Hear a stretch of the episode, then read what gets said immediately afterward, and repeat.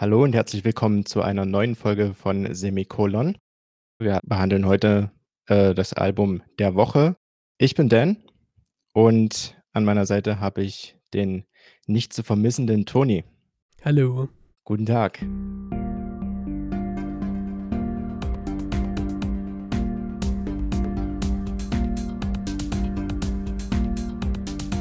So, Toni, sprich, welches Album ist es diese Woche?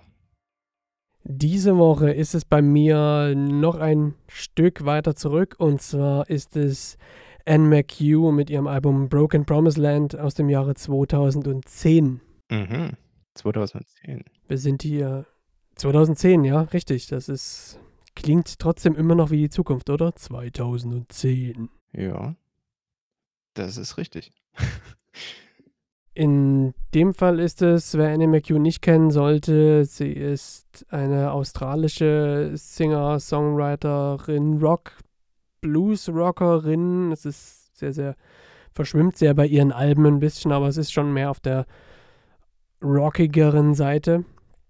Bluesig eben auch, wie gesagt. Mittlerweile ist sie in Nashville, Tennessee ansässig und moderiert da jeden Dienstag glaube jeden Dienstag, eine Radioshow auf WXNA-FM. Kann ich auch sehr, sehr empfehlen. Songs on the Wire heißt das. Bin auch Riesenfan. Glaube ich auch vom, naja, vom Internet, nicht vom Radio, aber das Album Broken Promised Land hat mich persönlich sehr, sehr überrascht. Ich kannte sie hauptsächlich in, in dem Bereich Alternative Rock mit ein bisschen Folk und dann später auch viel, viel mehr Blues noch, also in ihren neueren Alben. Und das Album ist tatsächlich eher rockig. Sie schreibt selbst in den Liner Notes zum Album, dass, dass ihr Versuch war, äh, ihre beliebtesten Gitarrenstile mit in ein Album reinfließen zu lassen. Und stilistisch soll es wohl zwischen den Yardbirds, Led Zeppelin, Midnight Oil und so weiter sein. Und ich finde, das wird hier auch, also der Anspruch ist hoch und sie wird dem Anspruch auch gerecht. Es ist tatsächlich ein sehr, sehr cooles Album, was dominiert von sehr spezifischen Rhythmen. Also jeder Song für sich hat, hat den Anspruch einfach Coolness. Und jeder Song hat auch so eine gewisse Hypnotik. Also ich habe mir so kleine Notes aufgeschrieben, was, was meine Songempfehlungen seien und im Grunde steht bei jedem hypnotisch und ähm, sehr sphärisch. Ja, ich habe mir natürlich Songs rausgeschrieben, die, wie wir jetzt wissen, alle hypnotisch sind. Es fängt dann an mit dem besonders hypnotischen. unglaublich, es steht wirklich über, bei jedem Song, dass er hypnotisch ist. Es ist schlimm. Old Black Sky erinnert mich tatsächlich auch ein kleines bisschen, also es hat ein kleines bisschen was Grunchiges, so, so im, im, im Oberton irgendwie, aber es ist ein langsamer, sehr, sehr grooviger, fast schon balladesk anmutender Rocker, der dann im hinteren Drittel sehr, sehr krass Fahrt aufnimmt. Also der wird sehr, sehr intensiv, sehr energetisch, Gitarrensoli schreien einem entgegen und Anns Gesang ist über allem schwebend als, als Instanz, als, als sphärische Instanz, was auf dem Album tatsächlich bei fast allen Songs so ist. Ich glaube, das macht diesen Hypnoseanteil wirklich auch aus. Als nächsten Song möchte ich empfehlen den Titeltrack, Broken Promised Land. Der ist hypnotisch. Der ist sehr, naja, sehr schnell. Für das Album ist es definitiv ein Uptempo-Rocker. Der hat einen extrem guten Groove, einen, sehr, sehr schönen Drive, also man geht da schnell mit.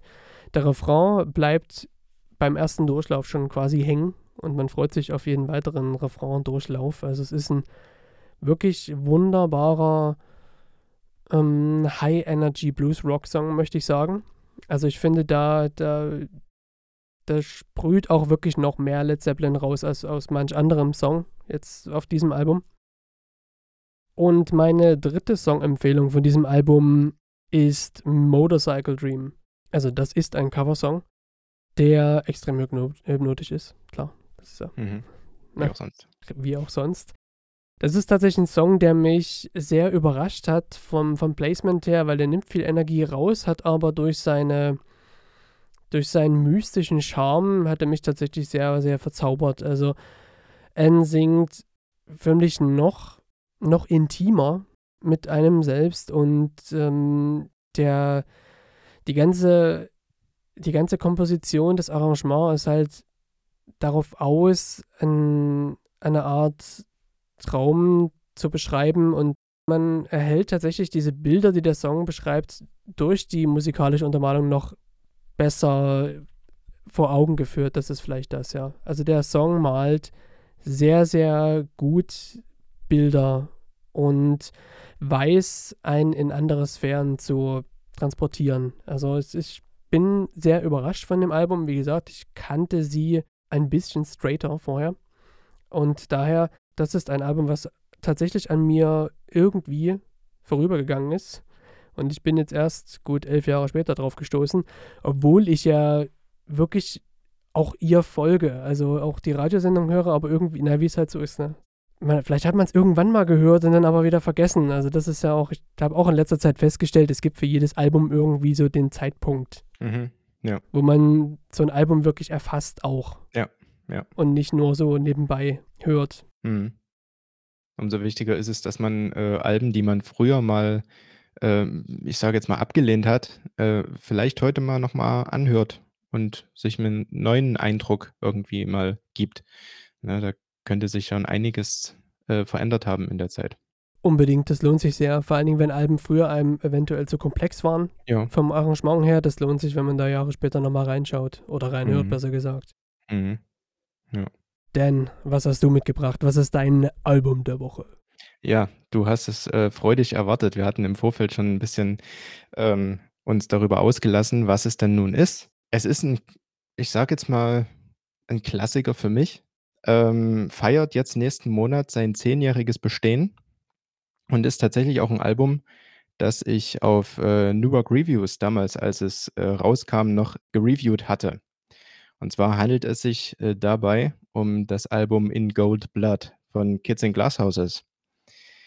Da bin ich jetzt mal wieder drauf gestoßen, einfach weil ich überlegt habe, was könnte man denn mal wieder anderes hören? Ich hatte ja letztes Jahr, äh, letztes Jahr, letzte Folge ein äh, Metalcore-Album vorgestellt. Ich war halt sehr stark auch in der Metalcore-Phase drin, aber man kennt das ja, manchmal braucht man einfach ein bisschen Abwechslung und sucht sich dann eben mal was anderes, was halt auch komplett in eine komplett andere Richtung geht, sage ich jetzt mal. Und da habe ich mich äh, erinnert an Kids in Glasshouses oder wie wir sie früher genannt haben, die Kidsies. Die Kidsies, ja. Genau, die Kidsies waren eine Pop-Punk-Band aus äh, Wales.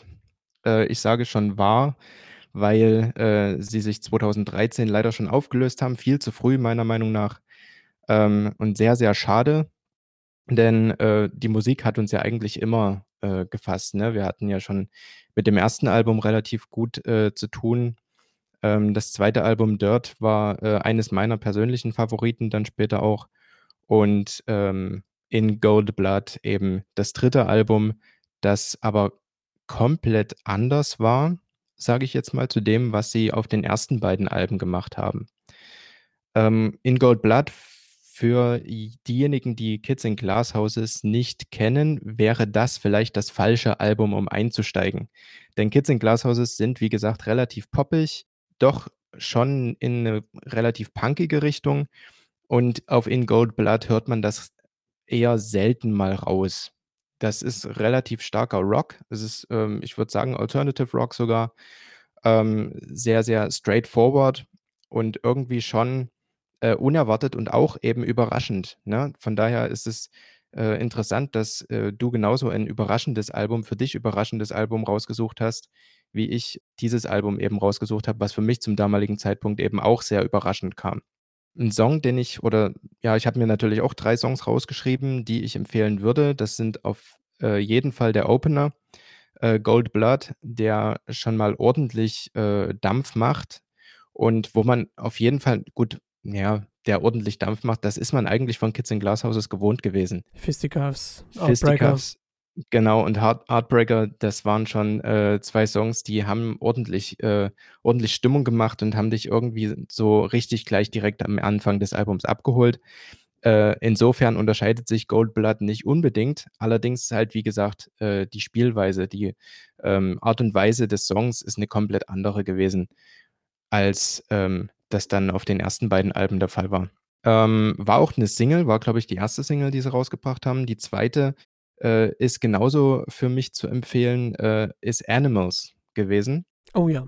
Animals war ein richtig, richtig guter Song oder ist immer noch ein richtig, richtig guter Song, ähm, der mich ganz, ganz stark abgeholt hat äh, und irgendwie auch so in die Richtung Rolling Stones lief. Ähm, ich fühlte mich da immer an äh, Sympathy for the Devil erinnert, als die, äh, wenn man diesen Song so laufen lässt. Und ähm, ich glaube, da waren wir damals zumindest auch äh, d'accord und äh, konnten uns beide diesen Song im Grunde sehr, sehr, sehr, sehr oft mal geben. Auf jeden Fall, da stimme ich voll zu, ja. Ja. Der dritte Song und ähm, genau der letzte Song, den ich, den ich wirklich, wirklich sehr, sehr allen ans Herz legen kann, ist äh, Black Crush. Black Crush ist äh, der vorletzte Song des Albums und ist eben genauso äh, härterer Alternative Rock, den man eigentlich von dieser Band überhaupt nicht erwartet hat. Und ähm, von daher total überraschend, aber auch richtig, richtig äh, gut. Und das macht einfach Spaß, dieses Album zu hören.